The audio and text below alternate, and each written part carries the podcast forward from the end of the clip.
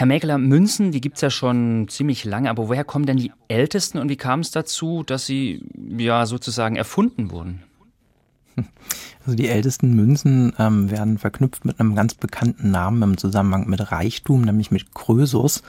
Krösus war ja ein ähm, König in Kleinasien, genau genommen im, äh, in Lydien. Und ähm, dessen Vorfahren ähm, haben tatsächlich im ähm, siebten vorchristlichen Jahrhundert die Münze in dem Sinne erfunden, dass erstmals quasi ein, eine Prägung, das heißt ein Bild auf ein Metallstück draufgesetzt worden ist. Das war damals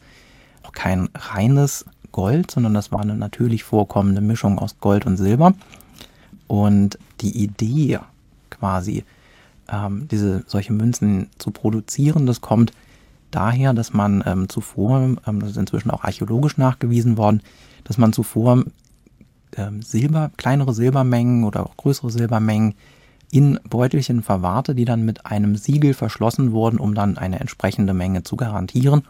Und der große Schritt, der im, im siebten vorchristlichen Jahrhundert gegangen wurde, ist, dass man dann eben dieses Siegel, diese Siegelplombe von dem äh, kleinen Geldsäckchen ähm, dann eben direkt in ihrer Prägung auf die ähm, auf das Metallstück selber gesetzt hat und ähm, auf die Art und Weise dann eben etwas Neues erzeugt hat, was dann als Zahlungsmittel